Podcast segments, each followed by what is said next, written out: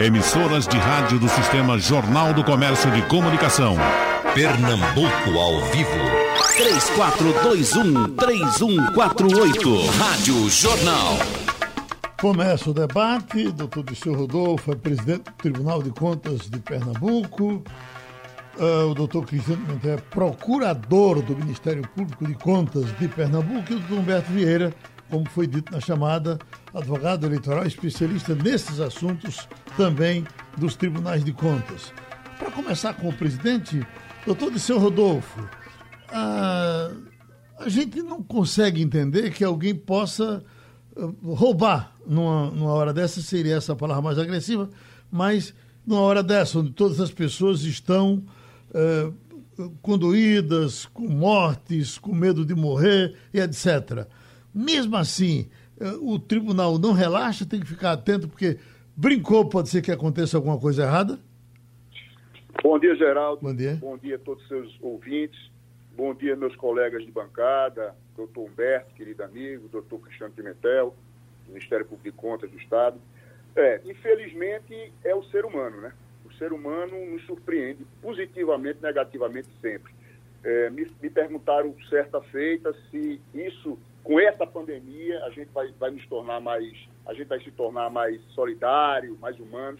Eu não acredito muito nisso, não. Eu acho que a gente vai mudar protocolos, a vida da gente vai mudar em uma certa medida, vamos ter uma, uma nova forma de viver em comunidade, mas internamente não, não vejo com muita esperança a mudança do ser humano, não. Então, evidentemente, num momento como esse, a gente tem que pensar no gestor público eh, como pensou é, Platão nos seus diálogos. Aí, voltando a, a, Platão, os clássicos são sempre importantes, ele diz que é importante que os, o, o, o, gestor público ele tenha zelo, tenha justiça, mas ao mesmo tempo tenha audácia, agilidade e, e, e uma, uma, uma, uma, forma de atuar mais proativa. Né? Então, o que se espera do gestor são essas duas qualidades. E o Tribunal de Contas está permanentemente observando as compras, os gastos de várias formas de forma remota, através da análise de documentos, através da abertura de auditorias especiais, é, por meio de medidas cautelares. E nós não estamos, de momento, em, em, em momento nenhum, nos descuidando disso. Posso dizer que toda a artilharia e a, o, o poder de infantaria do tribunal está voltado para os gastos com a Covid, evidentemente sem deixarmos de lado as outras obrigações do Tribunal de Contas. Mas a tônica hoje é Covid. E nós sabemos que a legislação que está é, a viger, uma legislação especial que vai durar durante o período de pandemia, notadamente uma lei federal chamada 13979, o número dela, chamada de Lei da Covid, flexibilizou a, a forma de se comprar, a forma de atender a, a essa demanda de urgência. Mas, evidentemente, que essa flexibilização ela está aberta para as pessoas de bem, para os bons gestores, para os gestores mal intencionados, que eu acredito que é uma, mini, é uma minoria no momento como esse, mas também para setores é, do, do, do, do, campo dos empresários, setores é, também é, da sociedade civil organizada, que, apesar do momento dramático como esse, ainda é, é, se utiliza de artifícios e subterfúgios para lograr êxito em, em, em, vamos dizer assim, em lucro em cima é, da desgraça do semelhante. Agora, quais são os limites, eh, doutor Disseu, dessa flexibilização? O caso, por exemplo, da licitação, nesse, nesse momento, por conta eh, da Covid, por conta das emergências, a, a licitação está dispensada? Pois bem, é, o que a gente tem que entender é que estão existindo gastos com o enfrentamento de Covid e outros tantos gastos. O que o tribunal vem é, sempre preconizando para os gestores é que evitem os gastos desnecessários, os gastos que não têm uma relação direta com o combate à Covid, e radique, procure é, é, é, intensificar, não, sem, sem, sem deixar de comprar os equipamentos, aquilo que é necessário, radique gastos na área de, educa de saúde, e principalmente saúde, e também na área de assistência social. O, a lei que trata desse assunto, que é essa que eu acabei de citar, ela textualmente, no seu primeiro artigo, é, que trata efetivamente de gasto, artigo 4 diz claramente que é dispensável a licitação para aquisição de bens, serviços, inclusive de engenharia e insumos, para o enfrentamento da emergência de saúde. Ou seja, não há obrigatoriedade de licitação segundo a lei. Agora, desde que, aí tem que se fazer, abrir o um parênteses. Essa lei é uma lei de caráter especial, portanto, especial e, e temporário, enquanto houver a pandemia e os efeitos da pandemia. Essa lei tem que ser interpretada de forma restrita, geral, restrita. Você não pode abrir para outros tipos de compra, só para o enfrentamento de Covid. Penso hospitalar, é, questões de assistência social, é, a, a, questão é, é, é de, de, de, EPIs, ou seja, essas compras que têm um, uma relação direta e estreita com o combate à Covid. Nesses casos, você tem a licitação dispensada, porque o que é que se quer? A gente não quer maniatar o gestor, já que ele precisa sair na ponta, ele precisa ter a, a, uma, voz, uma voz ativa e uma proatividade, porque senão ele não consegue chegar nem perto do vírus. O vírus está lá na frente. Mas entenda-se, a dispensa de licitação e outras tantas excepcionalidades que são abertas é, para apenas o combate à Covid. Dando exemplo da lei, mais um exemplo da lei. É possível que você compre com uma empresa que é inidônea, que está vedada de contrato com a administração pública, contratar com a administração pública, desde que é, seja fundamentada, é, é, é, importante que haja uma motivação, uma é, publicização e também uma transparência nisso, e desde que ele seja o único capaz de fornecer aquele equipamento que é, é imprescindível para salvar, salvar vidas. Outro exemplo, não é exigida é, é, um, um, preço de mercado em algumas situações, porque não se, não se pode falar de mercado em, em tratando de alguns insumos. Os preços estão variando muito. O que se exige é tão somente estimativas de preços que pode ser obtida, por exemplo, com pesquisa realizada com os potenciais fornecedores. Então, há uma grande flexibilização, mas entenda-se, é uma flexibilização tópica, apenas para aqueles gastos de, de combate direto à Covid, e aí pode-se falar, por exemplo, principalmente de saúde e assistência social diante do problema social que uh, o isolamento social está eh, causando no, no país inteiro. Tá certo? Deixa eu passar para o doutor Cristiano Pimentel, que é procurador do Ministério Público de Contas de Pernambuco. E, doutor Cristiano, em cima de uma coisa aparentemente concreta, porque não, desde que essa chamada entrou no ar, que chegam perguntas aqui para fazer aos senhores com relação a um pronunciamento que teria sido feito pela deputada Cristina Krause. Nesse pronunciamento, ela teria dito que a Prefeitura do Recife tem gasto mais com o Covid do que a Prefeitura de São Paulo. A anotação que eu tenho aqui é de 670 milhões que teriam sido gastos. Aí eu lhe pergunto, essa, um, um pronunciamento desse, para o senhor funciona como denúncia e o senhor já tem que partir para acionar a apuração? Ou o senhor espera que essa eh, reclamação chegue eh, diretamente para o senhor? Bom dia, Geraldo. Bom dia, Bom dia ouvintes. É um prazer falar com vocês nesse período tão atribulado de pandemia. É a primeira vez que estou participando virtualmente aí do debate. É sempre uma satisfação não é estar tá falando com a sua audiência. E bom, nós estamos muito atentos às redes sociais, aos denúncias que chegam não é por e-mail ou pela internet no Ministério Público de Contas. Não só esses fatos narrados pelo deputada, como muitos outros chegaram. E o Ministério Público de Contas ele sempre procura trabalhar de ofício, independente da denúncia ser formal ou não. Muitas vezes a própria população nos informa pelas redes sociais, Facebook, Twitter, e nós iniciamos nossas apurações. É? É necessário dizer que nesse período de pandemia, como colocado na chamada, está acontecendo aí muitos gastos. Infelizmente, alguns gestores públicos estão achando que receberam um cheque em branco dos órgãos de controle para gastar à vontade e sem transparência. Outros gestores já têm certeza que receberam esse cheque em branco dos órgãos de controle. Não é? Mas muitos órgãos estão combatendo essas situações. E como todo o Brasil tem visto, coisas escabrosas têm acontecido. Nós vimos, por exemplo, no Amazonas, que o próprio governador comprou respiradores de uma loja de vinhos e depois do escândalo, que inclusive foi denunciado pelo Ministério Público de Contas de lá, a providência foi colocar uma placa na frente da loja de vinhos dizendo que ela também vendia equipamentos médicos.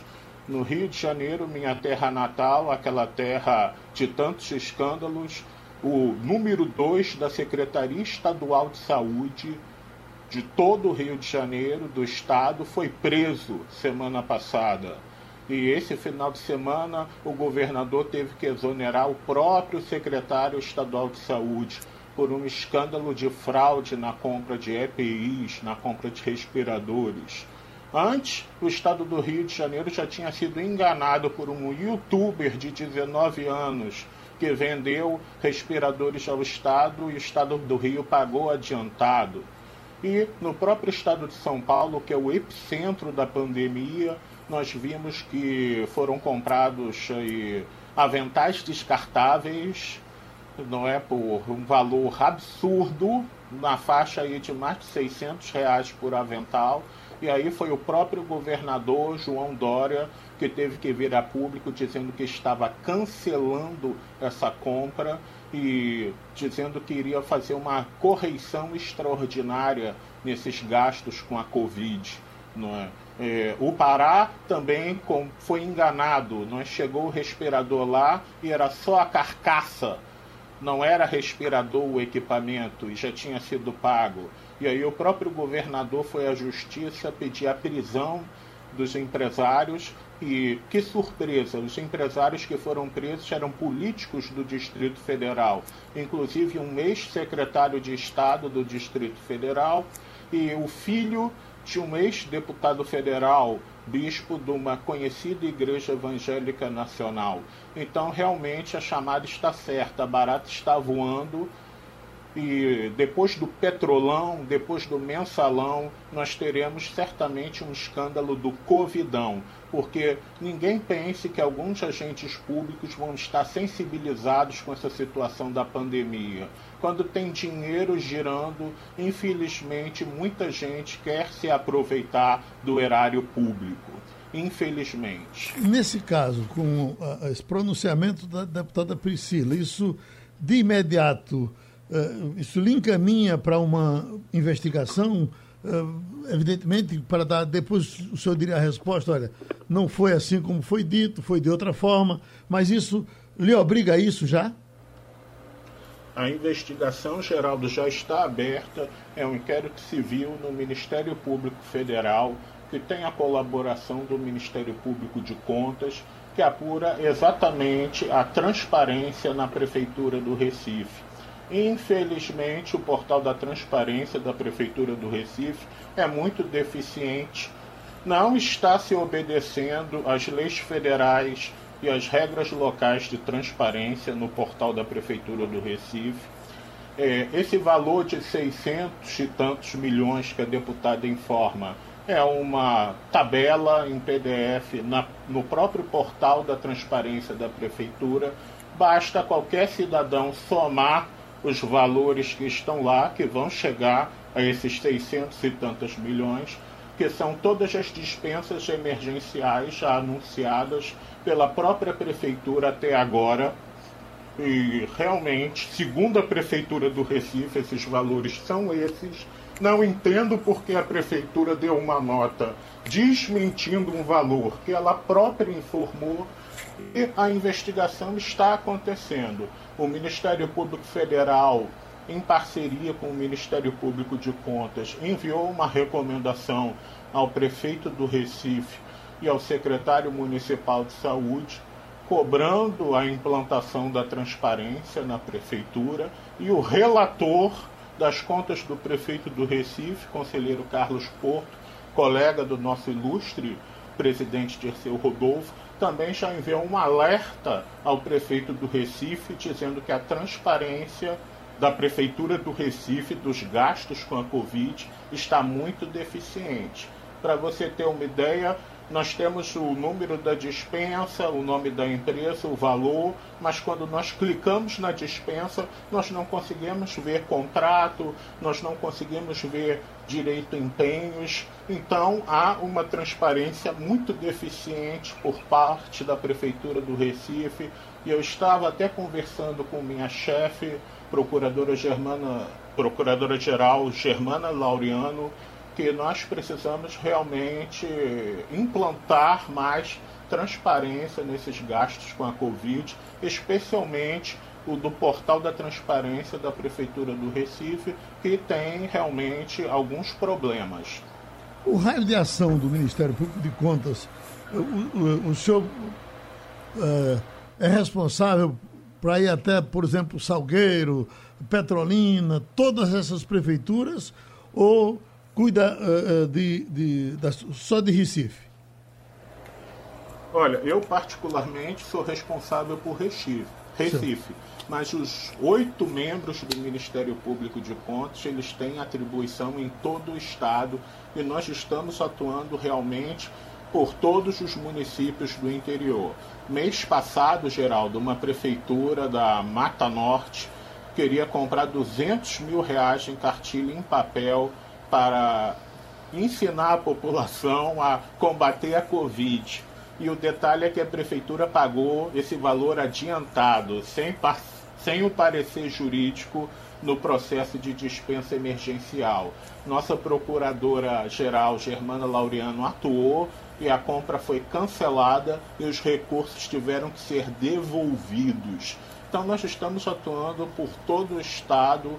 É lógico que esse isolamento social nos dá dificuldades de comunicação, principalmente pelo fato de que as prefeituras, muitas vezes no site da prefeitura, não tem nem o telefone da prefeitura, não tem um e-mail.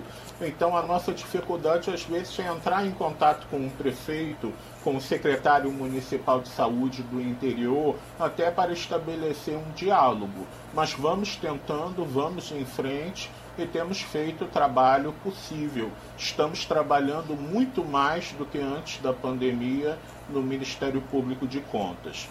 Deixa eu passar para o doutor Humberto Vieira de Mello, doutor Humberto, porque é, essas denúncias aqui, por exemplo, nos enchem a todo instante e chega aqui pela mídia social, chega pelo interativo, uma denúncia diferente. Algumas com, com alguma liga, outras que não, não, não vale a pena a gente se aprofundar, mas estão fazendo a todo instante. E aí vem o risco, se faz uma divulgação, uh, o próprio Ministério Público partindo para fazer a apuração já dá origem a uma certa eh, ratificação de que tem alguma coisa acontecendo com esse ou com aquele prefeito, com esse ou, ou com aquele administrador. E a gente sabe que isso também mancha as pessoas e às vezes são manchas que as pessoas podem não estar merecendo. Como é que age o advogado nessa situação? O, senhor é procurado, claro, o senhor entra em ação. Uh, o risco que se corre de jogar o nome de alguém na lama é maior do que o risco de que nós temos realmente de haver uma clara traquinagem aí feita por um administrador público ou as coisas são pares? É, bom dia, Geraldo. Bom dia, Disseu. Cristiano, bom dia, ouvinte. É, Geraldo, é, em, como, em, qualquer, em qualquer processo, você tem que conhecer os fatos e analisar os fatos. Né? Então, no, o, e às vezes o advogado ele atua no que a gente chama redução de danos, né? A gente não vai, vezes não é, não é possível, às vezes vai demonstrar que foi apenas uma irregularidade, não há, não há, não há dolo, tá certo, do, do agente público. Agora eu queria destacar uma coisa, Geraldo. Até porque pela minha passagem como procurador, eu sou procurador aposentado, e eu queria colocar um ponto. Veja, a dispensa de licitação por calamidade pública, ela já está prevista na nossa lei de licitação.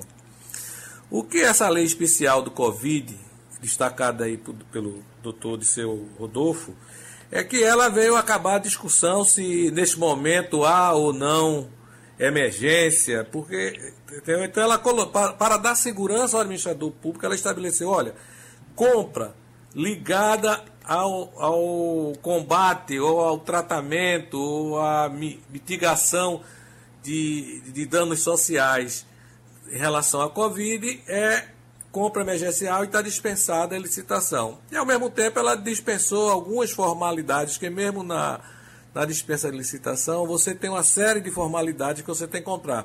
Ela reduziu alguma, algumas formalidades. Mas o administrador público, ele tem três princípios constitucionais que ele não pode fugir. É impessoalidade, é publicidade e é eficácia. Então, o, tri o Tribunal de Contas ela vai atuar na verificação desse elemento. Se eu faço uma compra com dispensa licitação e claramente estou favorecendo um dos fornecedores, dos fornecedores, desculpe, é, é, você estará ferindo o princípio da personalidade, personalidade. Tá certo? Se você compra como as, o que o doutor Cristiano trouxe aí, esses papéis para ensinar como se defender, é evidente que você não tinha eficácia. Tá certo? A eficácia administrativa está a distância aí léguas. Então também há uma irregularidade. Tá certo? E o que foi destacado, que a publicidade, que também o doutor Cristiano destacou, hoje nos portais de, de transparências, é o, é o melhor canal, é o melhor caminho para, para você fazer a publicidade dos atos administrativos, principalmente na área financeira, ele terá que estar completo para garantir esse princípio. Então, veja, a chamada é, virou banda voou, então virou banda voou. A, a, a, o, o poder público, que é o Congresso Nacional, entendeu que havia um caso de pandemia, havia um caso de emergência, vamos reduzir as, as exigências administrativas para os gastos públicos, para as despesas públicas, desde que para as compras destinadas às despesas relativas ao combate ao Covid ou à mitigação da Covid. Tá certo? Vamos reduzir os princípios de é, que asseguram a responsabilidade fiscal, é, o, o, os alcances de metas fiscais, tudo isso foi, foi mitigado já por uma decisão anterior do Supremo. Mas os princípios de eficácia, impessoalidade e publicidade, isso é inalienável na, na administração pública. Ô, doutor Humberto. São princípios constitucionais que vocês têm que cumprir. Uhum. Uma coisa que chama a atenção, lhe chamou a atenção e a mim também, essa informação passada pelo doutor Cristiano Pimentel, quer dizer, é, é, de papéis, sem licitação, é, é um tipo da coisa que tem tudo para ser uma traquinagem. Não dá para comprar nenhum carro usado de um prefeito que determina um negócio desse. Aí eu lhe pergunto, simplesmente suspender a compra já é tudo ou esse prefeito não. teria que estar respondendo a uma ação qualquer depois? Veja, a, a, a, primeira ação, a primeira ação do Ministério Público de Contas aí do, do Tribunal de Contas foi evitar o prejuízo do, do, do, do município, do, do órgão público. Uhum. Tá certo? A partir daí, as responsabilidades individuais do administrador, que pode ser do secretário, pode ser do prefeito, quem for o ordenador de despesa, quem foi o responsável por essa compra, vai responder, inclusive do ponto de vista penal.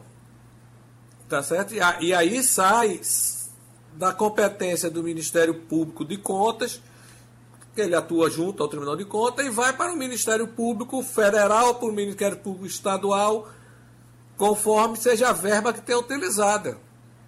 Tá certo? Porque, na realidade, ele evitou uma traquinagem mas isso não, não, não, não exclui a responsabilidade daquele que tentou.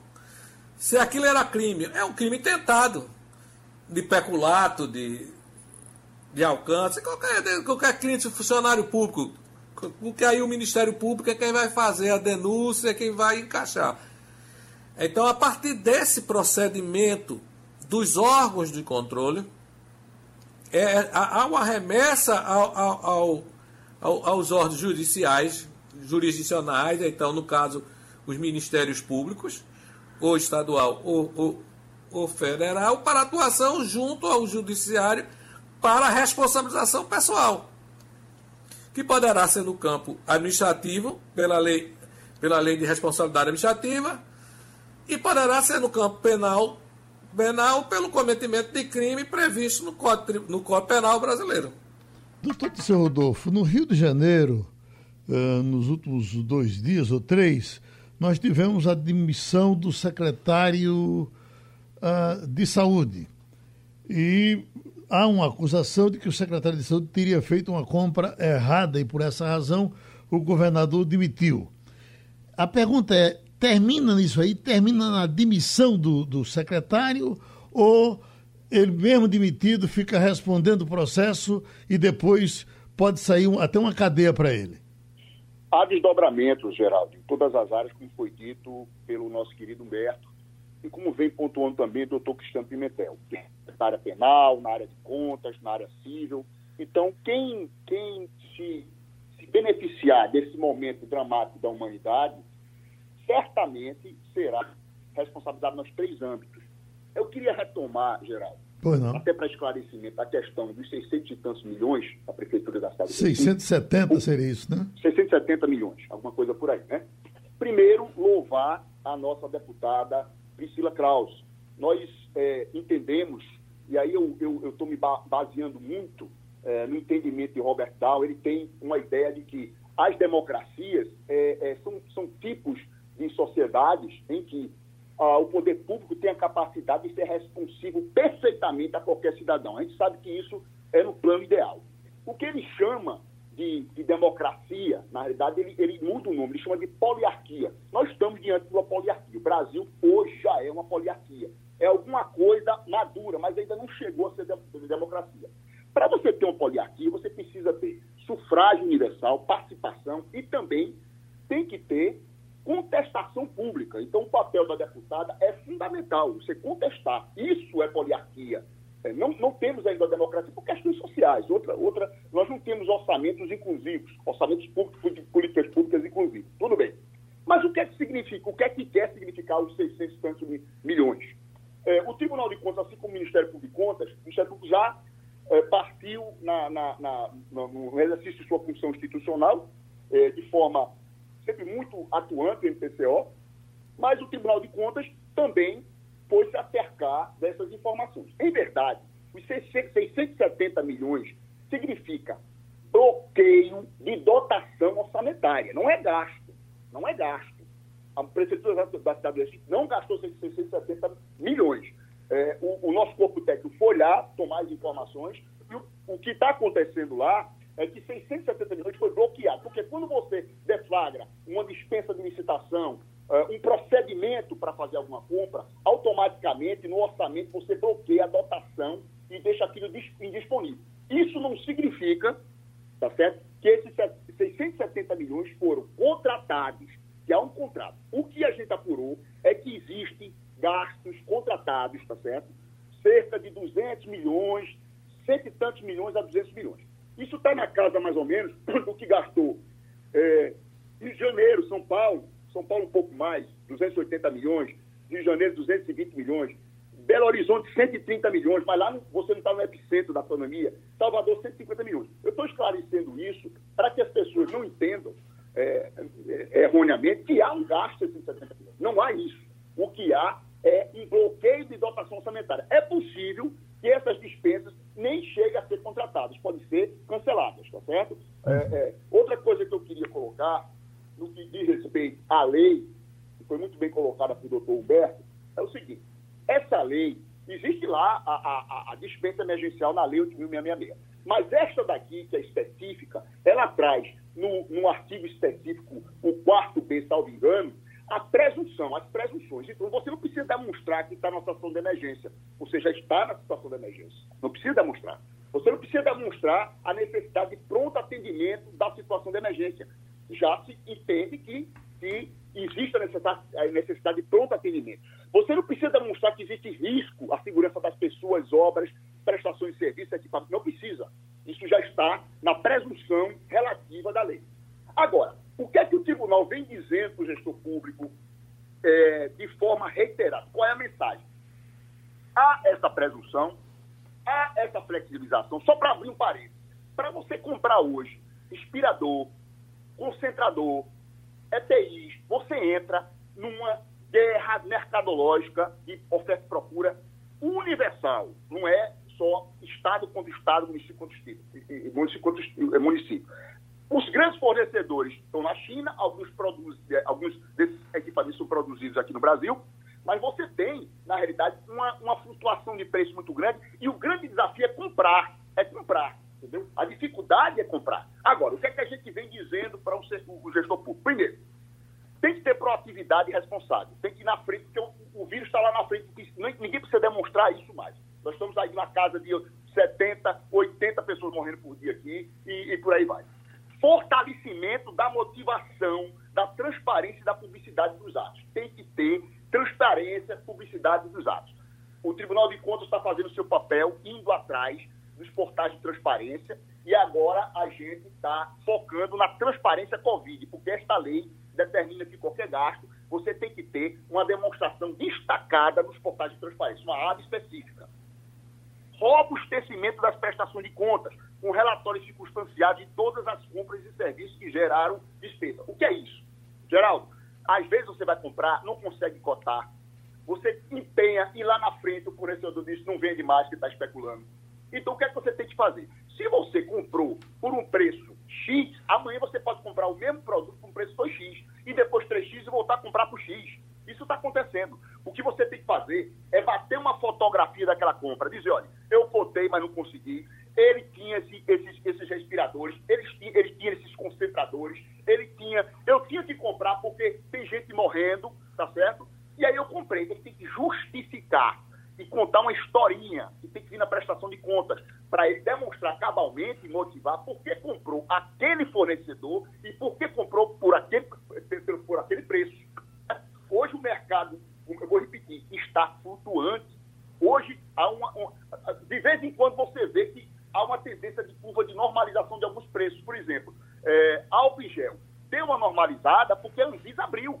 Disse, agora você primeiro fabrica, depois eu vou fazer aqui a sua devida regularização. Aí saneou esse problema. Mas outros, outros, outros equipamentos, difícil comprar. A outra coisa que a gente vem dizendo, prudência no manejo da legislação específica de enfrentamento da Covid. Lembrando que as compras e os serviços eh, não diretamente relacionados com o Covid deverão ser processados de acordo com, com os rigores da legislação do tempo de normalidade. Se não é Covid, você vai para as leis e a jurisprudência de antes da pandemia, tá certo? E tem que ter parcimônia com os gastos, priorizar é, é, é, a, a, a, continuidade dos serviços públicos essenciais e priorizar gastos com saúde e assistência social. Nesse, nesse aspecto, o Tribunal de Contas está trabalhando com matriz de risco, geral.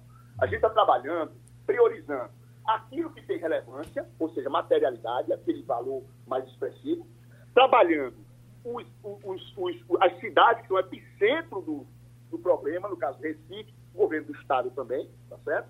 Estamos trabalhando com a região metropolitana mais fortemente.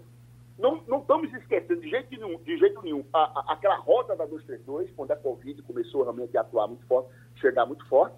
E também priorizar aqueles gastos que não são de Covid. A gente também está priorizando isso, porque tem gastos aí que não tem sentido nenhum.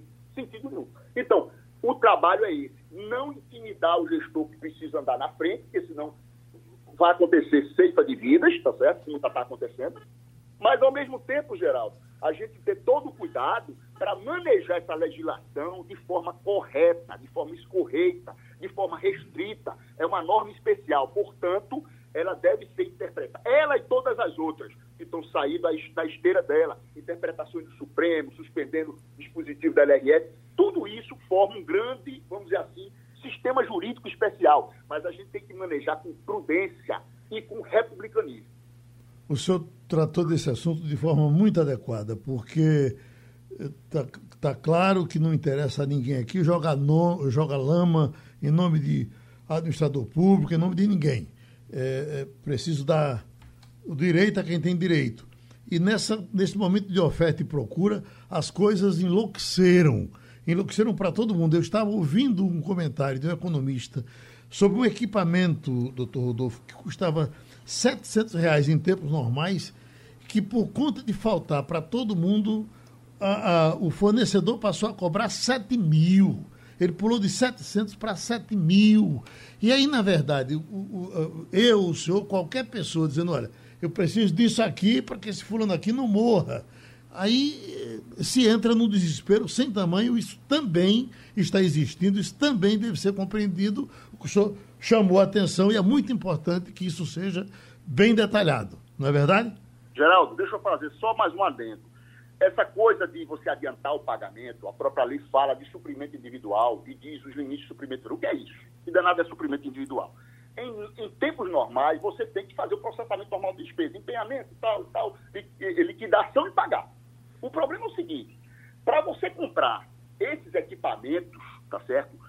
Hospitalares para atendimento de alta complexidade, ou seja, UTI, tá certo? Alta complexidade, infelizmente, você tem que ir ao mercado e fazer um adiantamento, senão você não compra. Você está comprando é, num, numa selva, numa selva de competição para se comprar. Você, você compete com o setor privado, com o setor público, com o setor internacional, com os os poderes internacionais, onde está acontecendo a, a, pandemia. Então você compra, por exemplo, equipamento da China por trade. Se é por trade, você tem que adiantar. Então a legislação permite que você adiante. O tribunal limita 15%, mas a gente está vendo que os chineses vendem por, por, mínimo, por mínimo 30%. Porque senão não chega o equipamento. E o equipamento tem que chegar ontem, porque daqui a uma semana vai morrer mais gente. O que acontece com o nosso sistema de saúde hoje, é, alta complexidade, é que todos os dias a gente está regulando leitos, mas a gente regula leitos sempre atento de onde está o vírus. O vírus está lá na frente.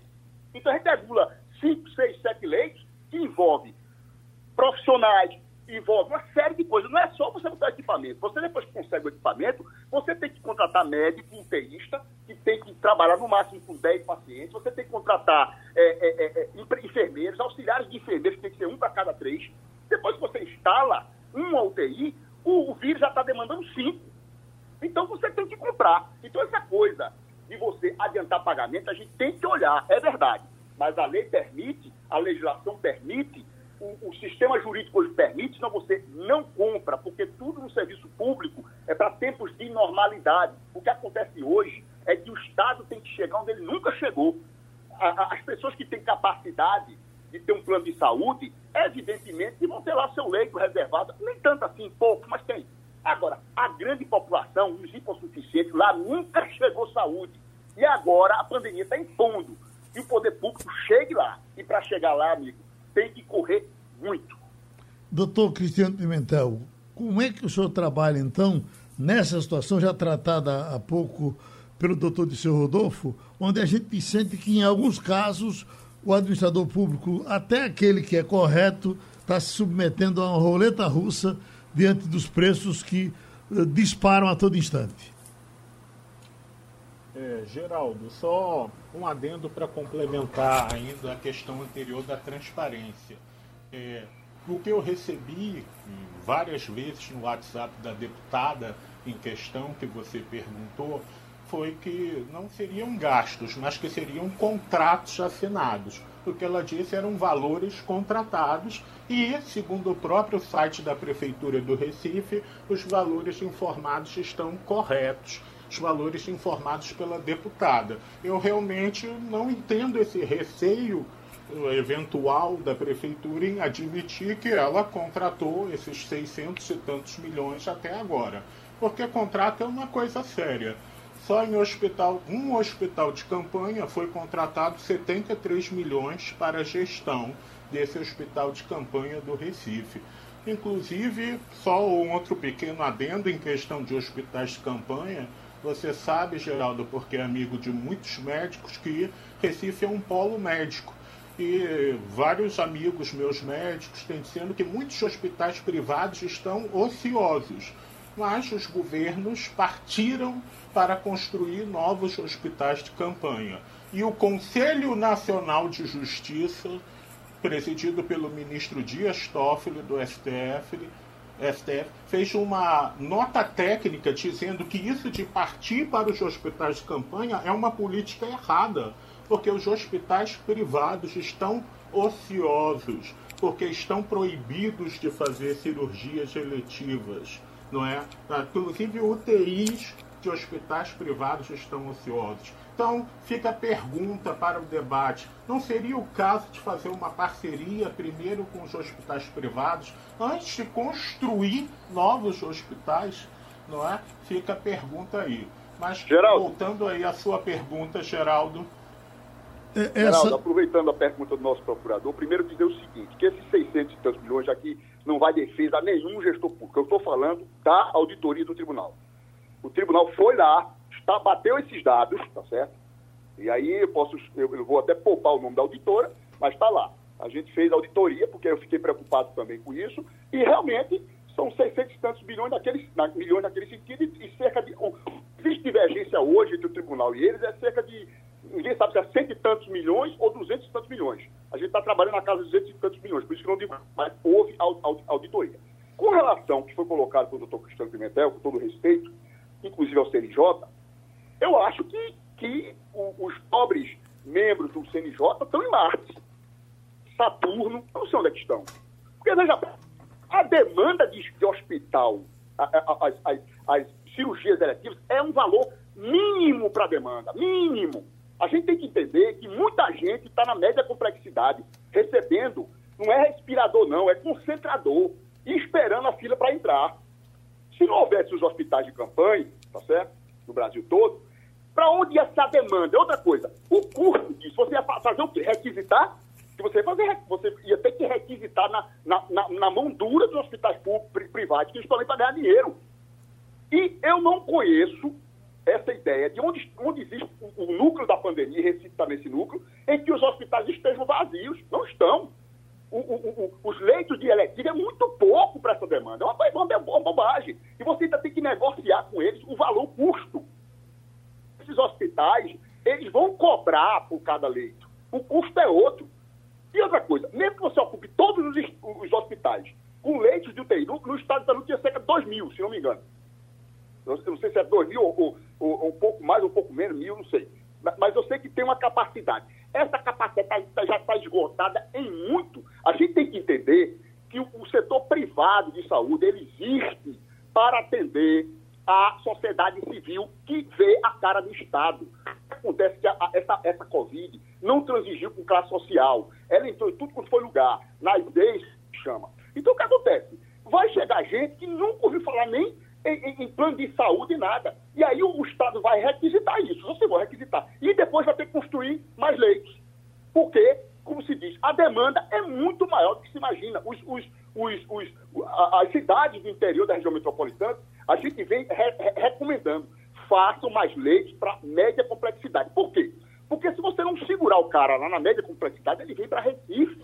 Recife vira uma meca, porque é onde estão os, os hospitais do Estado e do município. É só pegar os números. Os números. A demanda é uma demanda muito acima da capacidade.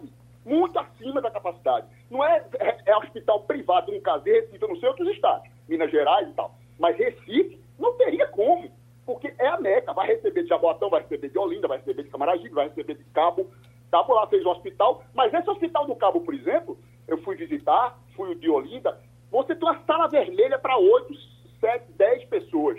O resto é média complexidade. Alta complexidade é ambulância e Recife. Ou então ambulância metro, é, Petrolina, ambulância Caruaru. É isso. Então, as pessoas devem estar ou em Marte, ou Plutão, ou Saturno, não sei. O que está acontecendo? Porque basta olhar a gente verificar o número de, de contágios, o número de pessoas que estão sendo. Eu, eu fico aqui na minha casa, às vezes vou para o tribunal, eu vejo o número de ambulâncias circulando na cidade. Então, não dá conta. E essa coisa de, de, de, de cirurgia, da Tamafazena, do doutor Cristiano, o pessoal do CNJ, cirurgia eletiva é uma bobagem. É uma bobagem. E, e volto a dizer, tem a negociação do custo com os hospitais, que eles reservam leite para os seus clientes. Tem, ó, esses hospitais grandes, tem leitos reservados para os seus clientes. Não é assim. A não ser que você vá na tora e tire por requisição administrativa e não dá vazão. Não dá vazão. Então, essa coisa do CNJ, eu não sei. Acho que eles eles estão. Eu acho que estão em outra galáxia, não é nem em planeta. Algum complemento? Recife, São Paulo, Rio de Janeiro, eu estou falando outros estados. Os estados do norte, a gente está cristão. Algum complemento, doutor Cristiano? Ah, sim, com certeza. Muito bom ouvir o presidente Dirceu Rodolfo. O que eu acho que o CNJ quis dizer é que a primeira opção deveria ser a rede privada. Inclusive, há uma discussão sobre fila única para atendimento em UTIs, porque o rico que paga o plano de saúde tem uma preferência em relação ao pobre no SUS o rico ser atendido imediatamente com um respirador é uma questão tormentosa no nosso país atualmente. E só para falar do hospital de campanha um pouquinho, queria inclusive parabenizar o presidente Dirceu Rodolfo, porque a comunicação do TCE divulgou um alerta feito pelo conselheiro Valdeci Pascoal sobre o Hospital do Cabo, em que, segundo o alerta, tinham alguns problemas, algumas irregularidades no contrato, inclusive com possibilidade de pagamento a maior nesse hospital de campanha do Cabo. Então, queria parabenizar que o TCE está apontando irregularidades, inclusive nos hospitais de campanha aqui em Pernambuco. Doutor Humberto Vieira, eu queria que, se possível, o senhor desse uma lapadinha nessa questão dos hospitais de campanha, porque, na verdade, as desconfianças são muitas, de muita gente. Aqui no Interativo já surgem eh, as pessoas pedindo um pouco mais de atenção nesse assunto e denúncias que estão saindo do Brasil todo por conta dos hospitais de campanha. Eles são absolutamente necessários? Eu, Geraldo, é, vou, eu vou concordar com, com o seu Rodolfo. Eu acho que não há como a, a, os hospitais privados cobrir, cobrir essa falta. Tá certo? Nós estamos. É, é, eu não gosto de utilizar a expressão de guerra, mas nós, está, nós estamos numa situação emergencial de tal gravidade que você tem que ter medidas extraordinárias para o combate. Eu não vejo na, na nossa rede é, privada capacidade para absorver o, o, volume de, de, pessoas que, estão sendo atendidas no, no, setor público. Então a gente estaria hoje contratando com o setor público, com o setor privado, é, com um custo mais alto, porque existe o lucro na, na, no setor privado, ele existe para, para ter lucro. E, e nós estaríamos e nós estaríamos em seguida com necessidade de fazer os hospitais de campanha, porque a, a rede não cobriria. Tá certo? Quanto a essa discussão da UTI, fila de, da UTI, eu acho que o procurador Cristiano tem razão. Acho que a gente tem que da mesma, fe, da mesma forma que se fez a, a, a, fila para os transplantes de fígados, para o transplante, para o transplante propriamente dito. Da mesma forma se fez para a adoção de crianças eu acho que é justificável a adoção da fila única. É, é até para a defesa da, da vida, independente de quem tem dinheiro e de quem, de quem não, tem, não tem dinheiro. Agora, a grande outra preocupação que eu tenho, veja, é a contratação de pessoal. O, a necessidade de médicos, a necessidade de, dos profissionais de saúde para a operação da, dos hospitais de campanha teria que ser terceirizado. Não há como essas prefeituras colocar todo esse pessoal, tem agilidade para isso. Então ele está adotando as OS, as organizações sociais de saúde, para administrar os hospitais. Alguns hospitais nossos já são administrados por organizações por OS, né, por organizações sociais ligado à área de saúde e já existe essa experiência. E eu, eu acho que a, a, naquele campo que eu falei no início, Geraldo, da eficácia, eu acho que o hospital de, de, de campanha, neste momento da entrada, do atendimento de, de média complexidade, ele está dentro do campo da, da, da, da eficácia, da necessidade da eficácia da ação, da ação administrativa. Doutor Cristiano, uma coisa que as pessoas mais pedem aqui é que sejam presos políticos. Olha, por que, que esses prefeitos fazem tudo e não são presos? E ninguém é preso, e não há punição. Eu acho que isso era uma reclamação que a gente não deveria estar fazendo mais. Hoje se prende um político com relativa facilidade, ou não? É, a Lava Jato realmente mudou esse cenário, como eu tantas vezes falei aí no debate, que pelo menos a impunidade dos políticos, que os próprios políticos tinham certeza antes da Lava Jato, não tem mais. Como você falou aí tantas vezes, na minha terra natal, Rio de Janeiro, todos os ex-governadores foram presos, não é? Então, pelo menos eu acho que a impunidade está mais difícil. O grande problema é que no momento atual nós estamos vendo um certo retrocesso no combate à corrupção a nível do governo federal, com essas notícias aí, inclusive da saída do ex-ministro Sérgio Moro, que foi muito emblemática, mas seria um outro grande debate aí. Ok, eu agradeço aos amigos, porque o tempo voou. Sugestão ou comentário sobre o programa que você acaba de ouvir, envie para o e-mail ouvinte@radiojornal.com.br ou para o endereço Rua do Lima 250, Santo Amaro, Recife, Pernambuco.